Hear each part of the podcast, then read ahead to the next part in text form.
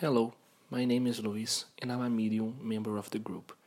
Today, we bring another episode of the digital magazine Message of Light, which is published on this channel and brings a series of channeled messages from the Great White Brotherhood, the cosmic hierarchy that protects and guides earthly humanity, in charge of protecting it from self destruction.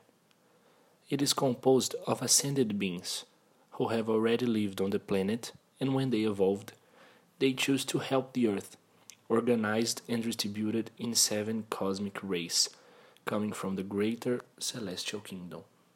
We invite you to open your heart and accompany the message that aims to touch your soul and brighten your day. The message of light that we share today is a channeling from Archangel Metatron.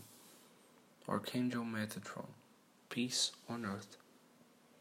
That the great central sun enlighten them with wisdom. May the intense love of Christ comfort and sustain hearts. That Mary's blue robe welcome and protect Mother Earth and its children. Everyone is so much loved.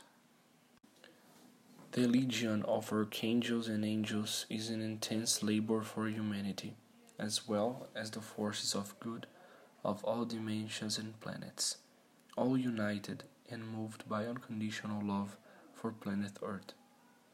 We are a permanent stream of light in helping the children of God, the Almighty Father.